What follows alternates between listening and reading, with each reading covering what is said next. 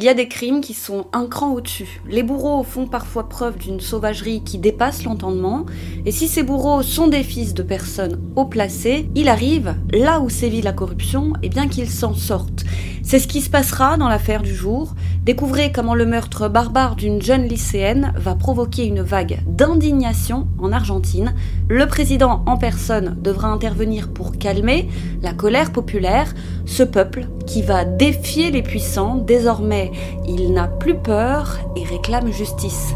Découvrez aujourd'hui la triste histoire de Maria Soledad Morales.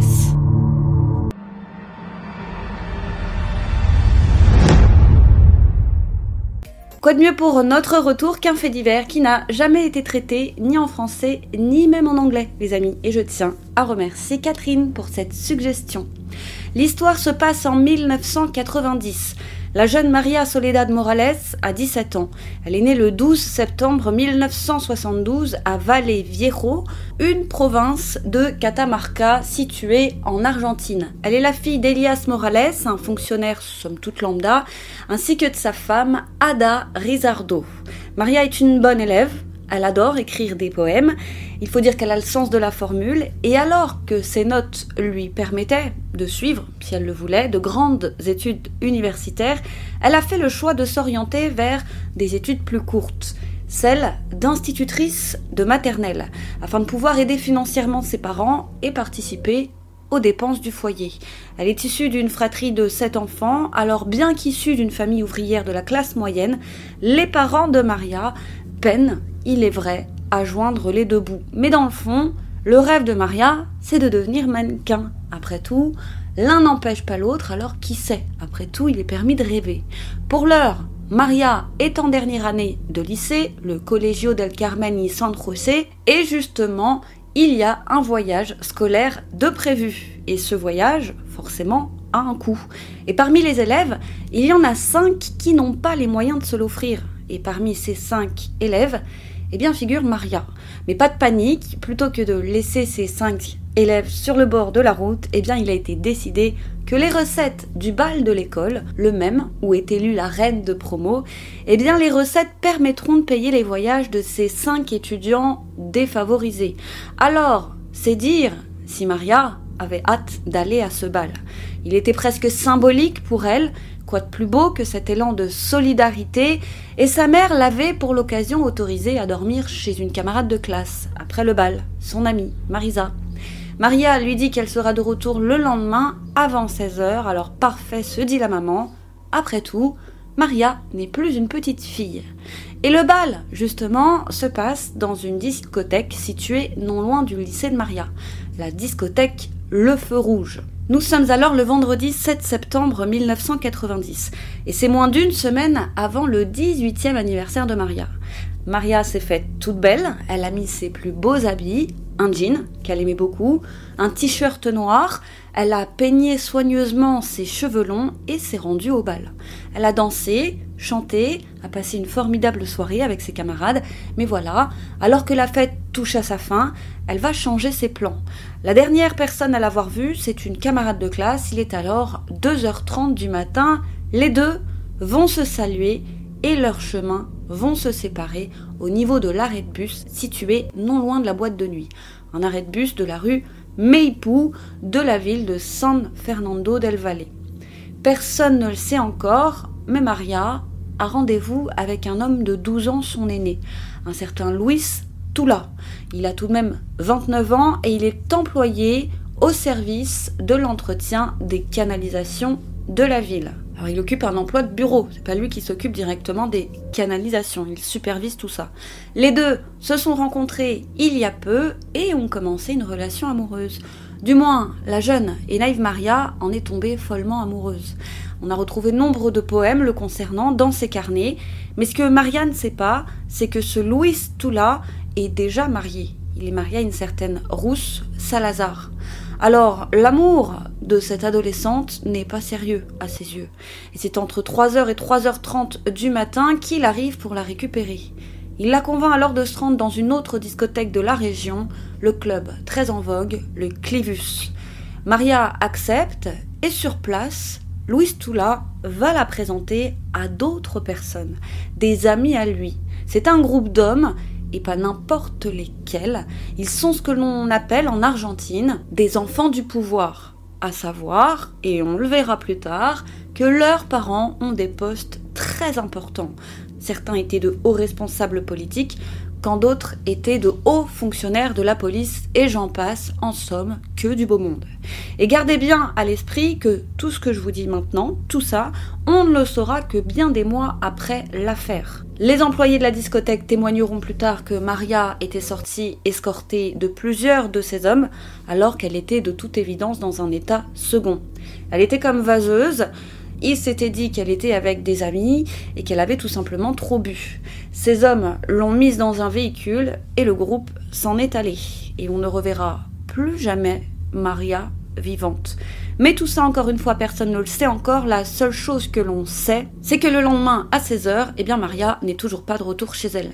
Les minutes passent, bientôt les heures, c'en est trop. La mère de Maria contacte l'amie chez laquelle elle devait dormir, mais son amie lui apprend qu'elle n'a pas dormi chez elle et elle n'a aucune idée d'où Maria peut bien être.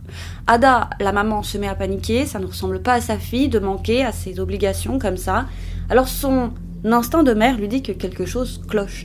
Elle fait le tour des amis, mais personne n'a vu la jeune fille. Alors, le jour même, sans tarder, elle s'en va au poste de police le plus proche pour déclarer la disparition de sa fille. Nous sommes alors samedi en début de soirée, mais voilà, l'enquête aura à peine le temps de commencer que le surlendemain, le lundi 9 septembre 1990, au matin, aux environs de 11h, le corps à moitié nu d'une jeune femme est retrouvé par des employés chargés de l'entretien des routes. C'est aux abords de la route 38, à 7 km de la capitale de Catamarca, dans un endroit connu sous le nom de parquet d'Aza. Le corps est retrouvé face contre terre avec un t-shirt noir enroulé autour du cou, le soutien-gorge sur un bras et une seule chaussette noire sur le pied gauche. Le corps est dans un si piteux état qu'il est impossible de savoir si c'est ou non Maria. On fait appeler son père pour tenter d'identifier le corps. Les policiers s'en vont frapper à la porte des parents, fous d'inquiétude forcément. Et voilà ce que déclarera plus tard la maman. Je cite. Une voiture de patrouille est arrivée et un policier m'a dit qu'ils avaient trouvé le corps d'une fille à côté du pont de la rivière Vallée. Ils m'ont fait me sentir très mal, comme si j'étais responsable de ce qui s'était passé, puis ils m'ont ordonné méchamment d'aller à la morgue pour reconnaître le corps de ma fille. Fin de citation. Finalement, c'est le père qui ira, et ce n'est pas beau à voir, la défunte a littéralement été défigurée, elle n'a plus de visage. On découvrira qu'il a été fracassé et enfoncé à coups de pierre, et malgré ça, Elias, le papa, va immédiatement reconnaître sa fille. C'est elle. Il le sait car le corps a la même cicatrice au poignet que sa fille. Il s'effondre littéralement. Le pauvre, comme le reste de la famille, n'est pas au bout de ses surprises. Le médecin légiste va apporter plus de précision. Et elles sont terribles. J'attire d'ailleurs votre attention sur le caractère particulièrement difficile de cette affaire, alors âme sensible s'abstenir. Voici le compte-rendu du légiste. Comme je vous le disais, il pense qu'on lui a fracassé le visage. Il suppose que c'est à coups de pierre, mais ce n'est pas ça qui l'a tuée. La pauvre est en réalité morte d'une crise cardiaque. Il s'avère qu'elle avait une dose mortelle de cocaïne dans le sang, et elle en a tellement, et dans des quantités, il est vrai, assez inhabituelles, son cœur a tout bonnement lâché. Il estime l'heure de la mort au samedi matin, mais ce n'est pas tout, elle a été scalpée. Son cuir chevelu a été arraché, ce qui veut dire qu'elle n'avait même plus de peau sur la tête et de cheveux, ça va sans dire. Le crâne est également fracassé, mais ce n'est pas tout. Ses oreilles ont été arrachées, elles sont manquantes. Un œil a disparu, sa mâchoire est complètement disloquée, elle présente une triple fracture et elle a des traces de brûlures de cigarettes partout sur le corps ainsi que des échymoses. Et enfin, le médecin est catégorique, Maria a sauvagement, je dis bien sauvagement, été violée. Sa cavité vaginale a été si meurtrie que selon lui, c'est là l'œuvre de plusieurs personnes. Deux, trois, six, peut-être plus, impossible de le savoir. Ce qui est sûr, c'est que Maria a vécu un véritable enfer avant que son cœur ne lâche. Et pour finir, une partie de son corps a été mangée par des cochons. Et enfin, le légiste n'a pu trouver aucune trace de fibre, ni de poils ou autre, tout simplement parce que, tenez-vous bien, le corps de Maria, chose assez déroutante, a au préalable été lavé. On apprendra plus tard que le chef de la police provinciale, le commissaire général Miguel Angel Ferreira, avait discrètement, avant même l'autopsie, donné l'ordre par l'intermédiaire de sa main droite, un certain Leguizamon. Il avait fait ordonner aux pompiers de laver le corps de Maria alors qu'il reposait à la morgue. Étonnant, se sont dit les pompiers, mais les ordres sont les ordres, alors il s'était exécuté. Et fatalement, en le lavant, eh bien, ils vont enlever tout un tas de traces, comme par exemple des empreintes, des fluides ayant pu appartenir au meurtrier, des poils, peu importe, tout a disparu. Et ça, c'est grotesque, c'est trop gros. Personnellement, je n'ai jamais entendu parler d'une histoire où les policiers avaient lavé le corps, c'est bien la dernière des choses que feraient des professionnels, parce que c'est le meilleur moyen de ne pas résoudre une enquête, ça tombe sous le sens. Et la seule chose que remarquent les parents, eux, tout ça ils ne le savent pas, c'est que bien que le crime soit particulièrement odieux, qu'il concerne en plus une adolescente, contre toute attente, rien ne se passe.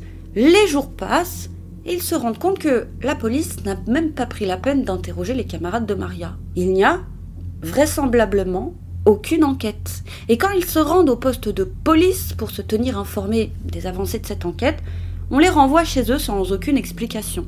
Et bientôt une rumeur va commencer à envahir la région. Est-ce que la police ne protégerait pas le ou les coupables? Ce ne serait pas nouveau dans cette région où règne corruption, passe-droit et copinage, et eh bien qu'on protège des bourreaux. La famille est désespérée, elle sent qu'on ne fera rien pour rendre justice à Maria, il y en a une autre qui ne peut pas rester les bras croisés face à autant d'injustices. C'est une religieuse, une certaine Martha Pelloni. Elle connaît bien Maria puisqu'elle officiait dans le lycée pour filles de Maria. En guise de contestation, cette Martha Pelloni va organiser tous les jeudis des marches silencieuses. Ce sont des manifestations qui vont réunir au début une trentaine de personnes, à savoir la famille, des voisins, quelques amis, mais avec le temps, et les semaines qui passent, et cette enquête qui stagne, eh bien, ces manifestations vont mobiliser toujours plus de monde. C'est là, en réalité, la seule solution. Pour pouvoir montrer aux puissants que le peuple est là, qu'il ne lâchera rien. Le silence est symbolique, puisque voilà à quoi le peuple en est réduit face aux corrompus qui dirigent ce pays. Quant aux parents, ils ne vont rien lâcher. Ils se présentent au commissariat tous les quatre matins. Et ça, ça embête bien les pouvoirs locaux. L'affaire fait bien plus de bruit qu'ils ne l'auraient imaginé, et d'ailleurs, elle fait tellement de bruit qu'elle dépasse bientôt les frontières de la région. Et bien sûr, la presse n'est pas en reste. Elle se fait une joie de relayer cette mystérieuse affaire. Elle passionne les habitants de la région et bientôt du pays tout entier. Les journalistes, la famille et les habitants ne tardent pas à savoir ce qu'il s'est passé à la discothèque le Clivus. Ce groupe d'hommes, les camarades de classe vont pointer du doigt le petit ami de Maria, le trentenaire, Louis Toula. Et oui, Maria s'était confiée sur son amoureux mature auprès de quelques copines, et ces copines s'accordent toutes à dire qu'elle en était tellement folle que quoi qu'il exigeait d'elle, elle ne lui disait jamais non. On apprendra plus tard, grâce à des témoins, qu'il a été aperçu au Clévus avec Maria, mais alors qui sont les garçons qui les accompagnaient et qui ont escorté Maria chancelante jusqu'à la voiture. On sait tout ça désormais grâce à plusieurs témoignages. Les personnes présentes vont attester que Louis Toula a laissé Maria aux mains du groupe et que lui, de son côté, est rentré chez lui. Les journalistes n'ont aucun mal à rassembler les premières pièces du puzzle, alors si eux le peuvent, avec autant de facilité d'ailleurs, pourquoi la police fait-elle mine de patauger dans la smoule? Parce que oui, de toute évidence, les enquêteurs protège quelqu'un. Tout va définitivement dans ce sens. Sinon pourquoi entraver de manière aussi éhontée l'enquête? Il se murmure qu'il protège les leurs, ce groupe de garçons aperçus au Clivus, uniquement composé de fils de haut placés, mais ça on va y revenir. Pour l'heure, voilà maintenant deux mois qu'aucune enquête n'a en réalité été diligentée, deux mois que la religieuse Martha organise vaillamment ses marches silencieuses, mais la police la justice et les politiques de Catamarca n'en ont que faire. Mais comme ça fait tout de même un bon moment qu'il ne se passe rien et qu'on laisse pourrir l'affaire dans un coin au nez et à la barbe des Argentins, du bas peuple, eh bien les policiers vont émettre une hypothèse. Ils déclarent qu'ils pensent que Maria a été attaquée sur le bord de la route 38 par des vagabonds. Elle se trouvait dans cette zone isolée tout à fait par hasard et elle a fait une mauvaise rencontre. Voilà, c'est pour eux le plus probable. Circuler, il n'y a rien à voir. Une blague, se disent les Argentins, une farce de mauvais goût. Les policiers devront abandonner cette grotesque hypothèse à laquelle, il est vrai, personne ne croit. Les marches silencieuses n'ont aucun effet sur eux.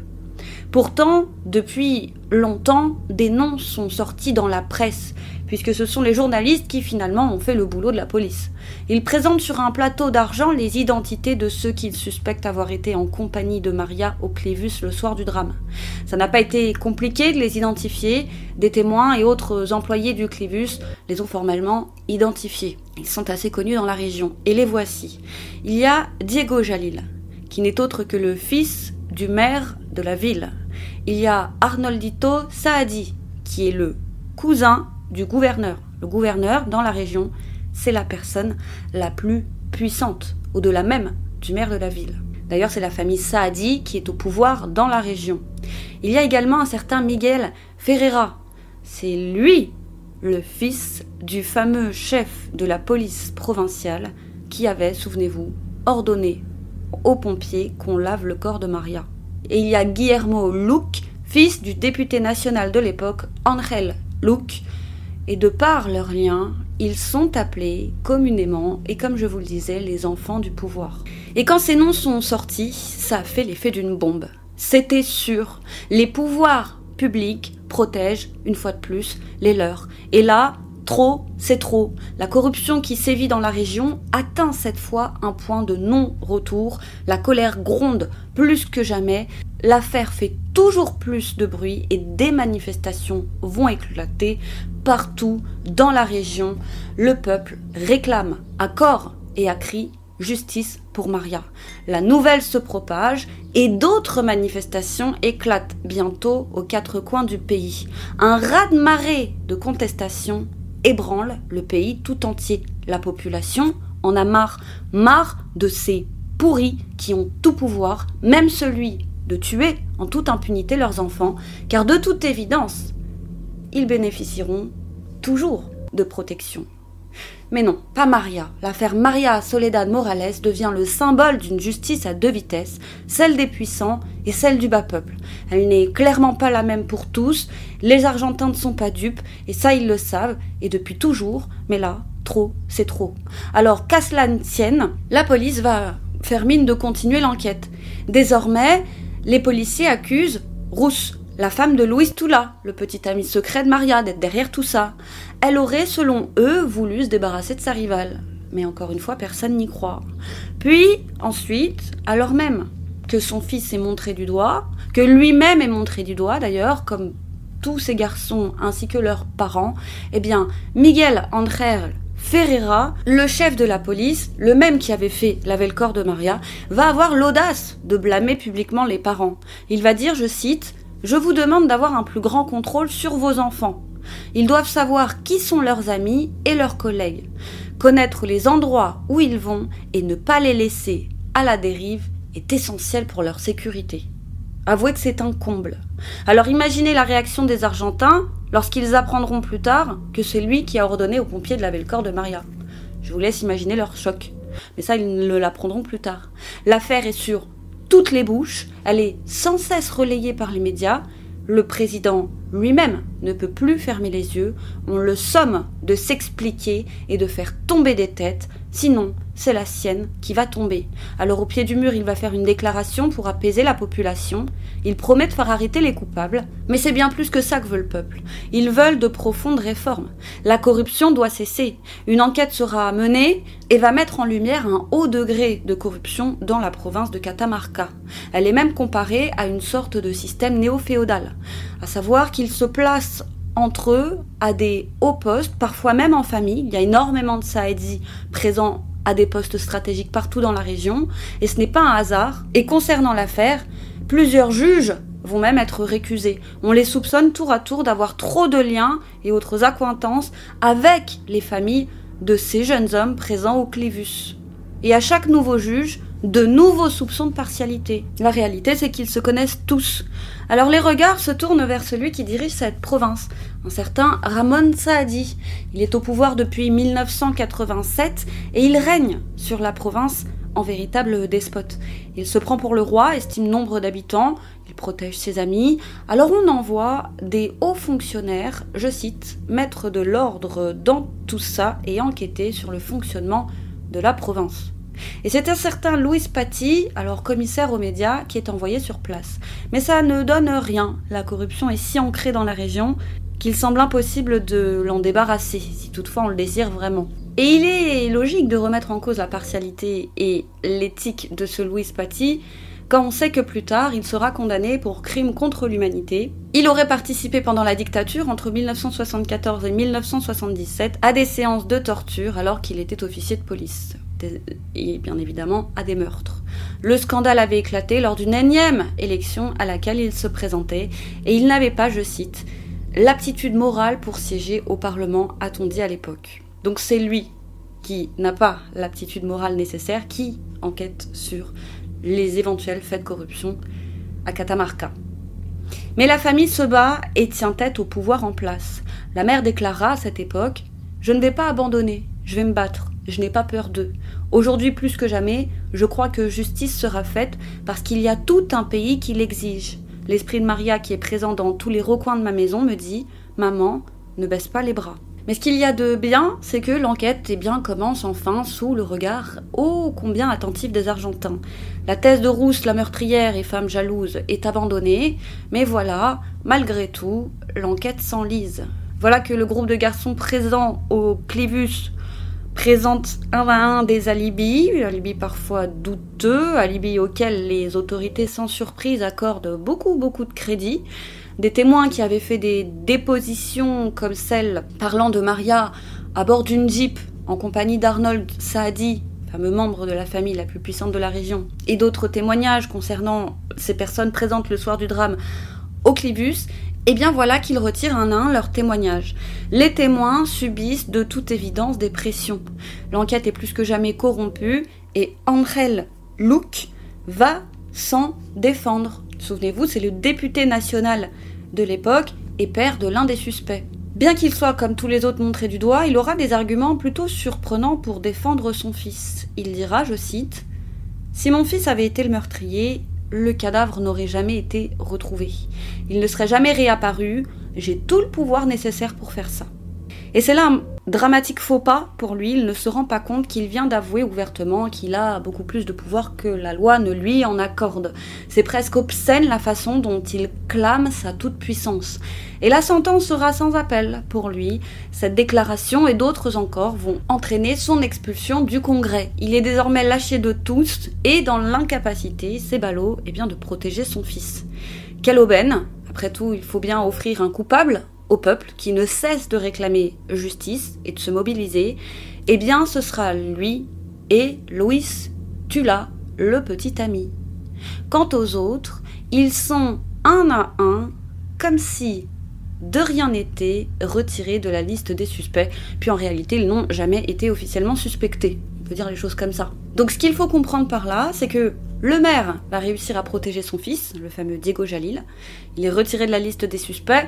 Le gouverneur Saadi arrive sans surprise à protéger son cousin. Et enfin, l'odieux chef de la police provinciale, le saboteur de preuves, arrive également à protéger son fils, Miguel Ferreira. Quoi qu'en pense le peuple, ils ne seront jamais jugés dans cette affaire. Les enfants du pouvoir s'en sortent une fois de plus. Or, ce que tout le monde suspecte dans cette affaire, c'est que la pauvre Maria a été impliquée, bien malgré elle, dans ce que l'on appelle des fêtes noires. Il y a des provinces quasi féodales en Argentine, et pas que d'ailleurs, c'est le cas dans d'autres pays, où les hommes du gouvernement, les hommes du pouvoir en place, sentent qu'ils possèdent le peuple et plus particulièrement les femmes. Et il arrive que leurs enfants organisent ce que l'on appelle des fêtes noires où de jeunes filles sont abusées, maltraitées, parfois même tuées. Et Martha, la religieuse, pense que si Guillermo Luc n'a pas donné le nom de ses complices, c'est que, sans doute, il est mouillé dans d'autres affaires, dans d'autres fêtes noires qui, elles, ont été passées à la trappe. D'autres Marias qui, elles, n'auront jamais obtenu le peu de justice qu'elle obtiendra. Selon les Argentins, ce groupe d'hommes, pour aussi appeler les fils du pouvoir, se sont à peine cachés pour commettre leurs crimes. Et à quoi bon Avec autant de relations haut placées, pourquoi se cacher? Voyez avec quelle facilité, à part Guillermo, comment tous s'en sont sortis sans même une tape sur les mains. Et il va falloir attendre 8 ans pour obtenir un semblant de justice. C'est le 27 septembre 1998 que s'ouvre enfin le procès. Et vous l'aurez compris, il y a seulement deux hommes sur le banc des accusés. Guillermo, le fils du député déchu, et enfin le petit ami. Et la stratégie de la défense, c'est de s'attaquer à la victime. C'est une fille de petite vertu qui du haut de son jeune âge entretenait une relation avec un homme marié et bien plus âgé. On connaît ce type d'arguments, ce sont les arguments typiques de la culture du viol. La victime n'est pas responsable, mais un peu quand même. Guillermo va plaider non coupable, il crie son innocence, mais il sera condamné à 21 ans de prison pour le meurtre et le viol de Maria. Il dira en quittant le tribunal Je suis un innocent qu'on a emprisonné. Et enfin, son co-accusé, le petit ami, Louis Toula, avouera qu'on lui a proposé 2 millions de dollars ainsi que des faux passeports pour prendre la fuite s'il acceptait de prendre la responsabilité du crime, ce qu'il refusera de faire. Il sera lui condamné à 9 ans pour participation secondaire au viol et au meurtre de Maria. Et la théorie la plus vraisemblable, celle qui est retenue à ce jour, c'est que Louis a livré la pauvre Maria à ce groupe de jeunes hommes comme un boucher livrerait un steak. Tout aurait été orchestré par avance, selon beaucoup. Se sachant au-dessus des lois, le groupe de garçons aurait drogué Maria à son insu, l'a fait boire plus que de raison, l'aurait emmenée à peine consciente à bord d'un véhicule jusqu'à un hôtel non loin de là où la pauvre aurait été abusée et torturée. Devenue une véritable poupée de chiffon, seul son corps témoignera de l'enfer qu'elle a vécu. Pendant les assauts, ils auraient continué de la droguer encore et encore, probablement dans le but de la tuer. Ça va marcher. Elle mourra aux petites heures du matin. Après, ils s'en iront déposer son corps près de l'autoroute 38. Et rétrospectivement, c'est une chance. Ils se pensaient tellement au-dessus des lois qu'ils n'ont même pas pris la peine de faire disparaître le corps. Rappelons que c'était plus que dans leur corde que de faire disparaître son corps. Mais pourquoi s'embêter? On suppose que rapidement ils en ont tout de même parlé à leurs parents, conscients finalement des risques qu'ils encouraient. Il était alors trop tard, le corps avait déjà été retrouvé, et c'est ensuite toute une machine qui s'est mise en place à tout niveau pour les protéger. On pense qu'ils ont fait nettoyer la scène de crime, puis plus tard le corps, et qu'ils ont tout simplement laissé dormir l'enquête. Les policiers ont ensuite fait semblant d'en faire une, avant qu'enfin un semblant d'enquête ne soit mené, il fallait offrir, comme je vous le disais, au moins un bourreau au peuple, en plus du petit ami pour le calmer. C'est sur Guillermo que ça tombera. Il tombera en disgrâce, entraînant avec lui la chute de son père, désormais incapable de le protéger. Quant aux autres, ils ont pu, envers et contre tout, bénéficier de protection en haut lieu. Le père de Maria, décédé en 2016, déclara après le procès Guillermo Luc était l'un des meurtriers. Arnoldo Saadi et l'un des jumeaux Jalil ont selon moi participé au meurtre.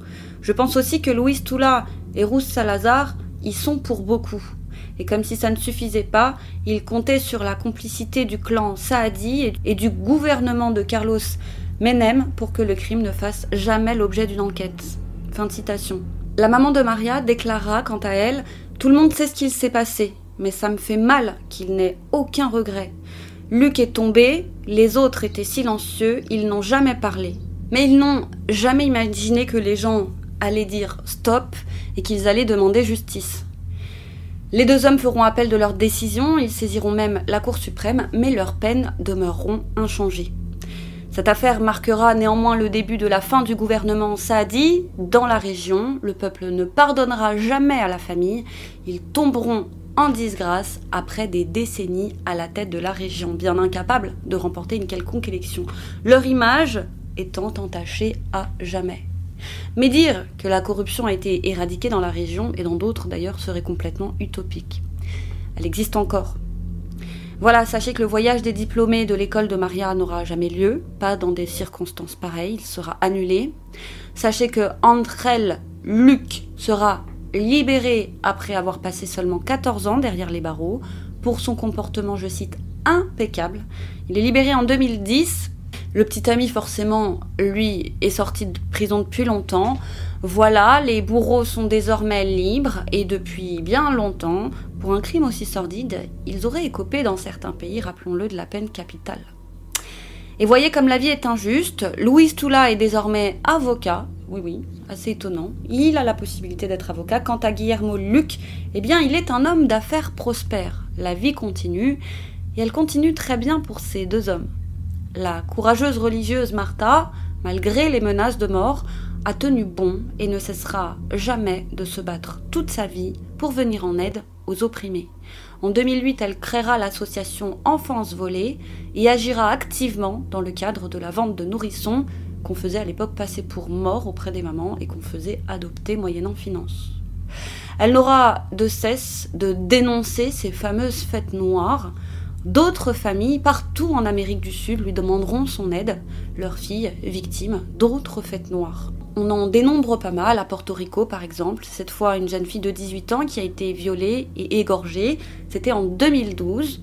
Ils ont également trouvé son corps gisant sur une route, c'était cette fois le neveu du maire, entre autres, qui était concerné et qui n'a jamais été inculpé. C'est aussi arrivé à Santiago del Estero avec le double crime du doc.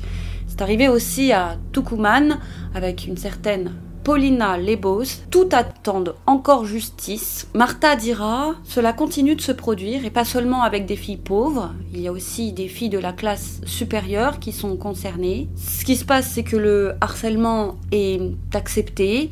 Ces enfants du pouvoir n'ont aucun respect pour la fille, qu'elle soit de classe populaire ou de classe supérieure, parce qu'ils ont un machisme invétéré. Ces filles sont piégées, elles sont considérées comme des objets, comme si elles étaient des voitures.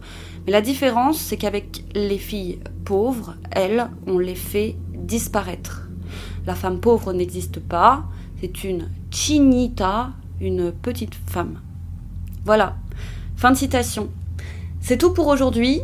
Vous connaissez maintenant l'histoire de Maria. Je remercie Catherine encore une fois, ma copine, qui m'a émis cette suggestion de cas qui étonnamment n'a jamais été traitée en anglais. Quant à moi, je vous dis à très vite sur YouCrime pour une autre triste histoire.